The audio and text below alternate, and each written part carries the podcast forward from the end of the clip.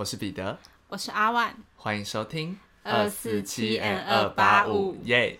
就在跟录音的刚刚发生了一些小插曲，这是我们录的第二次这一集，因为刚刚我们录到一半的时候呢，有人传讯息给我，我们把声音，我要把声音关掉，然后呢，那时候我就想说，哎、要重录，然后哎、怎么都听不到我自己的声音？刚刚在那边搞了很久，最后发现是我把声音关掉了。不是中间是因为你分享比较，对对，因为我前面在分享一比较灵异的故事，然后我们就吓到，想说，哎、讲完怎么突然就没声音？突然气氛很凝重对，然后结果发现只是我把声音关掉了。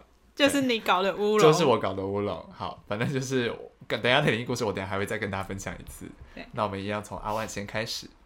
那我分享就是我上礼拜去高雄参加一个展览了，然后还有就是观光这样子，就是顺便去玩。嗯然后结果高雄真的超热，比台北热非常多，但他们的市容我觉得很漂亮，就是哦，有爱河嘛，然后爱河旁边又是很多那种有设计感的大楼，就觉得就是哦，都市规划应该对啊，有出国感，哦对，有出出国感感，对。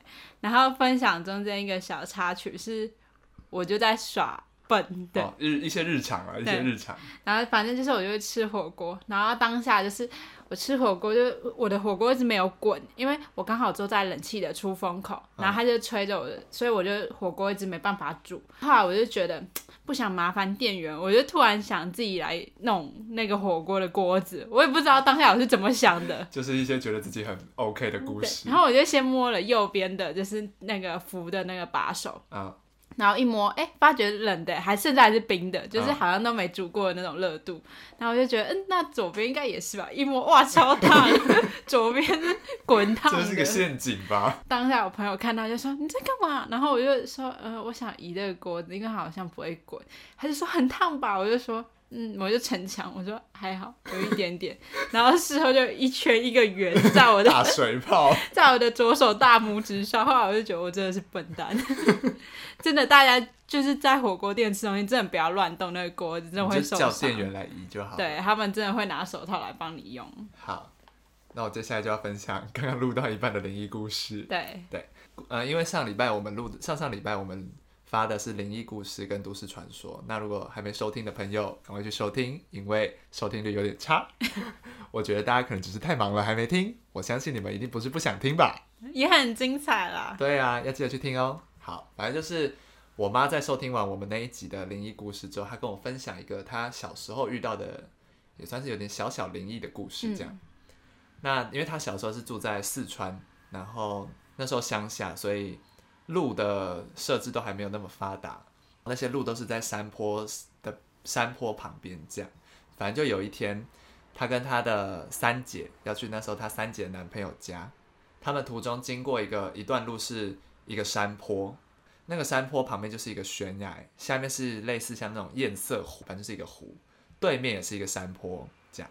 然后他们两个就走着走着走着走着，突然我妈就看到对面的山坡上坐着一个人，是一个女生。然后那女生她是侧坐在那个山坡上，她的手是交叠的放在她的前方，然后是一个很优雅的姿势坐着。但是她的脸看不到，但她是长头长发，嗯，盖住。盖住了她的脸。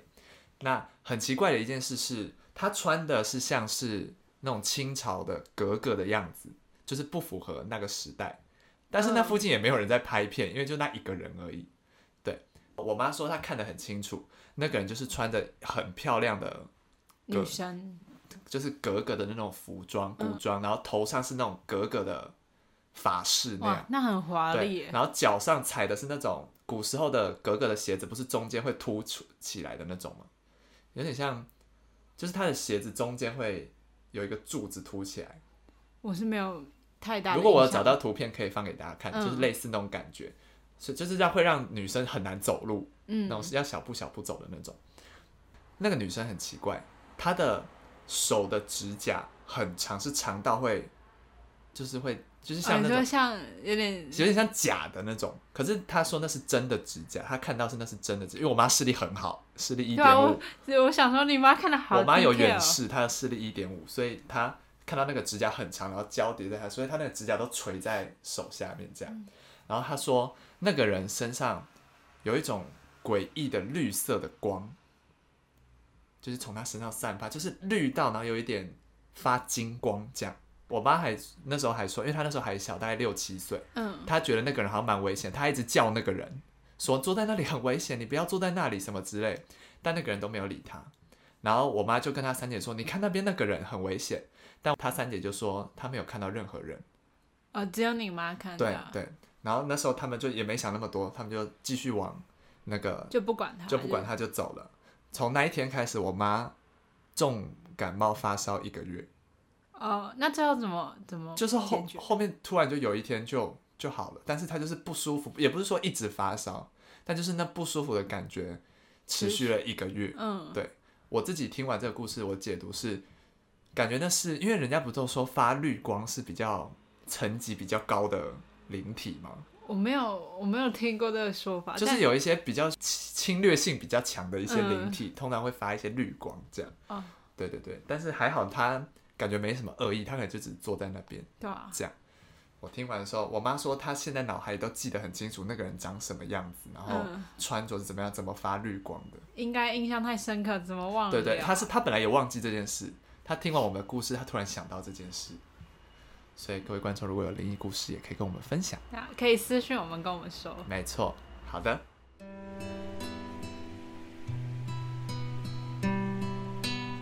那我们就进入今天的正题。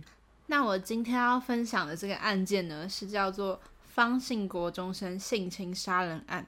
那这个方姓国中生呢，他其实是本案的被害人。哦，那之后，因为他未成年，所以我在案件中就会叫他小芳，好，来这样的称呼他。那这个案件呢，是发生在二零零八年十一月六日，这样那其实没有很久，哎，还是算久吧，因为已经十也几年前，对。十几年前。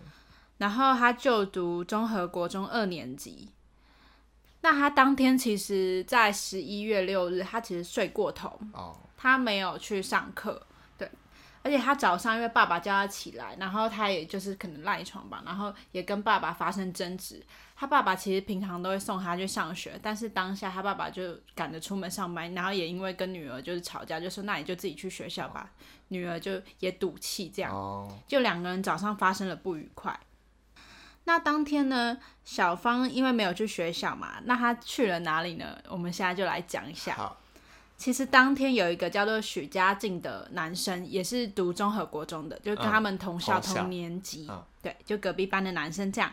然后跟一个十九岁的那种小混混，就叫徐志浩，但他不是他们学校的。对，不是他们学校。反正这两个男生呢，就约了当天就是综合国中的一个小邓，嗯，也也是同校同年级的一的，个女生。对然后小邓就是就觉得哦，那我再约一个人好了，那他就约了小芳，啊，所以这四个人就约好要一起下午一点一起去网咖就，两男两女这对样。，网咖打游戏这样。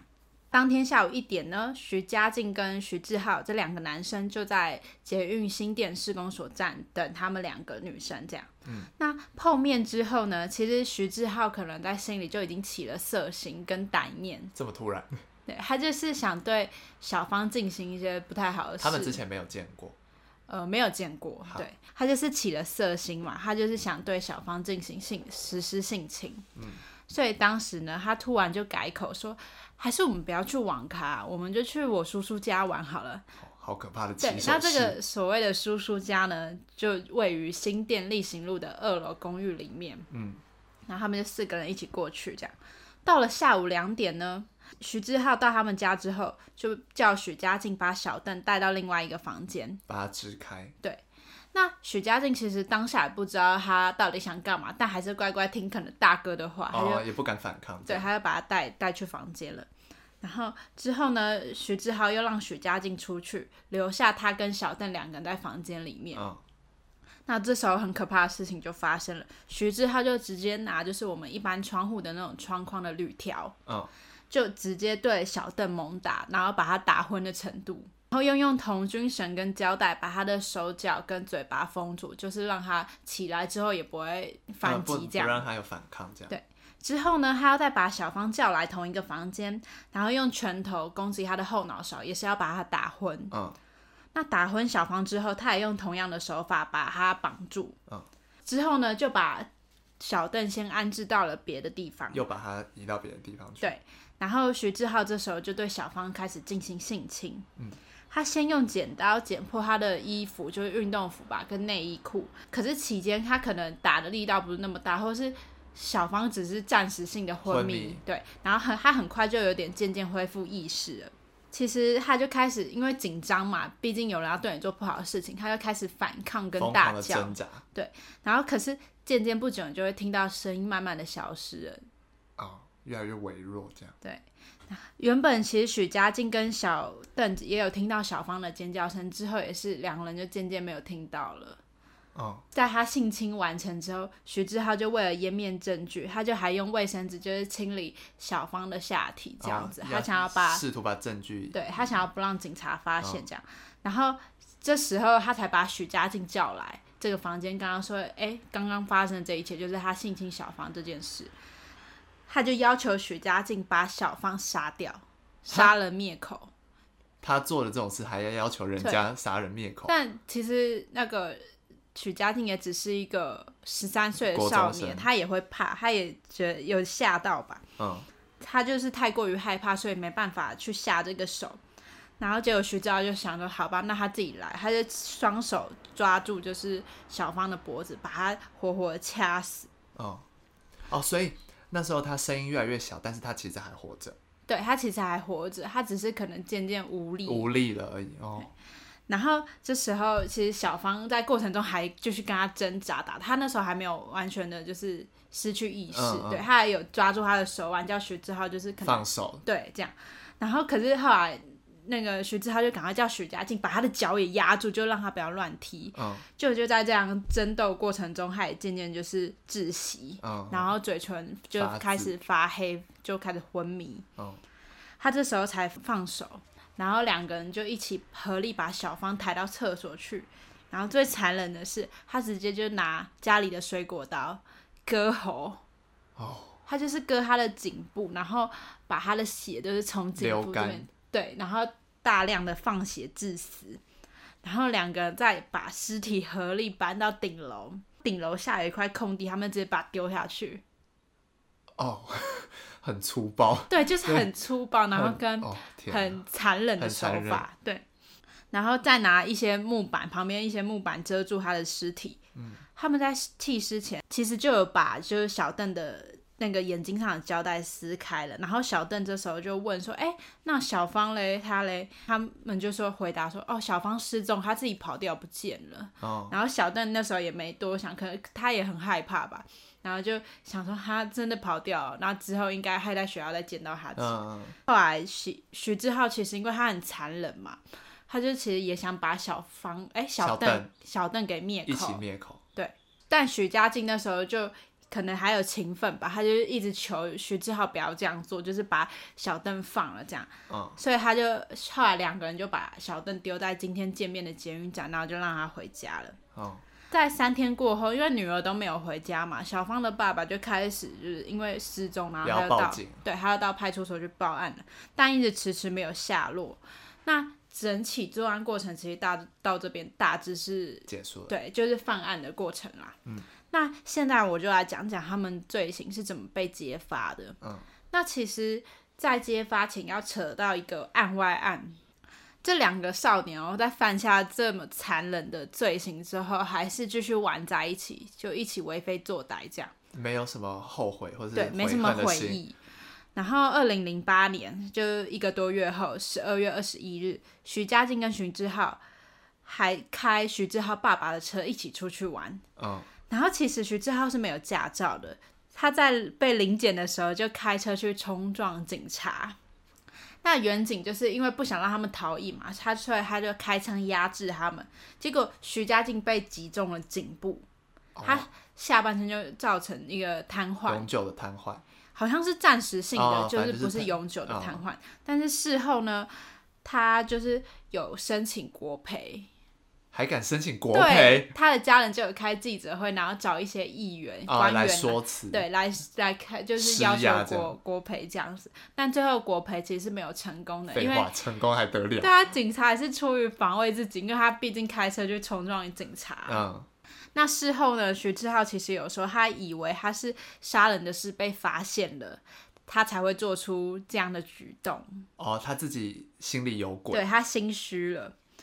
那刚刚有讲到说，最终许家劲没有申请到国培嘛，所以这件事就这样子结结尾了。结尾。那之后呢，小邓他在看到新闻，看到这两个少年的时候，他就双脚整个颤抖，然后手脚都发抖，他就是情绪很激动。然后朋友那时候就关心说你怎么了？然后他在朋友的关心下，才说出了在一个多月前发生的那个事。对，那。后来他朋友就陪他去医院看那个许家劲，他就顺便问说：“哎，小芳的下落呢？她到底在哪？”然后许家劲这个时候才说出实情，就是小芳已经被杀掉，被气死了。哦。然后小邓就赶快马上报警，然后整起事件才真正的被揭发。然后后来呢，警方就有到弃尸地点去寻找，然后到半年多。其实已经身体都渐渐的腐烂、白骨化了。哦，已经对，就是就是已经时间隔太久。对，然后很难辨认。最后呢，他们是在住家的楼梯发现了血迹，然后才真的确认了小芳的身份。然后事后呢，其实警方有找到徐志浩，徐志浩那时候还不承认，他还否认哦。后来警察就拿出一个证据，是他去。就是典当小芳的手机。哦，对，他还去当铺这样，有他的身份证资料嘛，他就他才这时候看到才承认说哦是他做的这样，然后他但他做态度非常嚣张，他在做笔录的时候还说那人死了就死了，了不起我用钱赔嘛，他就是这种态度，傻笑，而且在媒体就是对他进行拍摄的时候，他还对着就是镜头做鬼脸，哦，就是没有任何回忆，不会说遮掩一下之类的，就是。整个他感觉像是他感觉像是完成了一件很很屌的事情。对，他就是不知道怎么想的，就完全杀了人，好像对他来说根本不是大事这样。他就是一种屁孩屁孩的态度。然后呢，在法庭上，他也称他他也就直接说：“哦，我当天就是想性侵他。”他就是一副了不起、吊儿郎当的样子。对啊，真的完全想不透他在想什么，都没有什么悔过之心嘛。所以他在一二审的时候，其实都被判死刑。嗯。那直到三审的时候，家属真的非常的，就我我只能讲慈悲啦，就是他家属有选择原谅他，加上他在最终审的时候自己态度有改变，所以他才我觉得他是真的怕了啦，这个时候才怕。我觉得对他到最后一刻可能才真的良心发现，才真的有有改过自新。也就是因为但大部分的原因还是因为家属选择原谅他，所以他才。最终只获得无期徒刑，没有被判死刑。嗯，那许家劲呢？他是因为那时候犯案的时候还没有成年，所以他被送到感化教育。对，所以这两个人下场就是一个无期徒刑，然后一个就是感化教育。但他现在应该也是十那时候十几岁，现在也是二三十岁吧？对，差不多，哎，差不多二十五五吗？对，十三，对，差不多二十五，二十五六左右。对。就也还很年轻啊，但是就已经有一个案底了。对啊，但是我觉得这个案件的被害人其实是两位啦，因为另外一个是小邓。嗯，因为有传言说小邓其实有被拍了裸照，裸照就是不好的照片，但是事后那个小邓有自己。说并没有这件事，他有澄清，但是因为你知道这种事坏事都会传千里的，所以他在原本的学校根本没办法待下去。然后政府就说，那让小邓就是到就是可以转学到任何一间他想去的学校，他来转学这样。然后我觉得他自己经历过这种事件，一定会有心理他的心理心理压力一定是会跟着他一辈子。对啊，所以我觉得这本案的受害人是两个。那我现在来讲讲，我并不觉得徐志浩是临时起意的。怎么说？因为第一个是他们其实国中是在中和国中，所以是在中和区。嗯。那徐志浩特地把他们约到了新店区，而且又说新店区有他叔叔家。我觉得那整个说辞很不像是临时想到的。对，我觉得为何你要跑到那综合也有网咖，到处都有网咖，为何你要特地选新店的网咖？嗯，对，其实那三个学生，如果你是读综合国中，应该是都住综合区啊。嗯，那我觉得这点就很奇怪。那他犯案的时候，其实就马上拿了童军蛇跟交代、就是那些东西怎么会这么轻易的在家里就被取得？对，我觉得我自己看下来，我觉得他有点像是预谋好的，就是他就是想实施性侵这件事是情，，但是没有找到被害人。嗯，可能只是那那天真的很巧的是约到的是小芳，她刚好没有去学校这样子，然后小刚好又被小邓邀约，所以我觉得这一切可能除了巧合之外，还有一部分是徐娇可能在心里早就想做这件事了。嗯，然后今天刚好被他抓到这个机会。对，刚好是他的大好机会，这样，嗯所以我就越想越觉得有点虚招真是啊，真是魔鬼。对啊，而且那个没回忆的态，那个态度真的让人看了觉得很生气。对，就你还这样子做鬼脸，然后好像完全都不觉得抱歉呢。啊！但是我觉得家属真的是，我觉得最难过的就是爸爸吧，他那天早上还跟他吵架。对爸爸那时候事后就有说他非常后悔，为什么当天没有选择去没有载他去，对，没有选择送女儿去学校，就不会发生这种事。而且，因为其实方小芳他们家境其实不错，他爸爸非常疼他，而且甚至买的手机都是买很贵很好的，就是什么最好的都给他。对，然后也让朋友很羡慕他，就是觉得他很幸福这样，然后就最后却因为坏这种色狼，然后而嗯结束一他短暂的一个无。法控制自己的一个人，这样。最后我要跟大家说，就是今天你绝对不要去，不论你男女老少，嗯，你今天就是不要随意的去你不熟或你不认识的人的家里。嗯嗯，这真的非常危险，因为你不知道他的家庭背景，跟你不熟悉他家附近的地理环境，其实你等于你进去之后，你你你想出来逃出来，也不知道逃去哪里。你不知道你到底到底是什么地方，你到底会被做什么事，真的都是非常危险的。没错，所以今天就是要跟大家进行这种一个警惕啦。对啊，一个小小的宣导，没错，好，要多注意自己的自身安全。没错，好，那今天的案件差不多就到这里。唉，刚刚听到后面在讲那个家属的时候，不知道为什么觉得有点想哭。对啊，而且我是觉得，反正我觉得真的啦，总是往往意外或是这种悲伤的事，就会发生在你想不到的时候。对，所以大家要及时对爱你的人表达爱。对，即使你是赌气，或是你今天跟家人发生争执，你在生完气之后，你也要冷静想一想，就是不要做这种赌气，或是不要让自己跟家人做出一些后悔的事情。对啊，因为那个赌气是一时的，但我觉得伤痛是一辈子的嗯真的是这样。好，虽然就是很悲伤的结尾，但想说昨天是母亲节，还是要祝大家母亲节快乐。对对，我们昨天昨天哎、对，昨天是母亲节啊，昨天母亲节，那还是要祝大家母亲节快哎，乐。母亲节快乐！母亲节快乐！那今天的故事就差不多到这，我是彼得，我是阿万。我们下次见，拜拜拜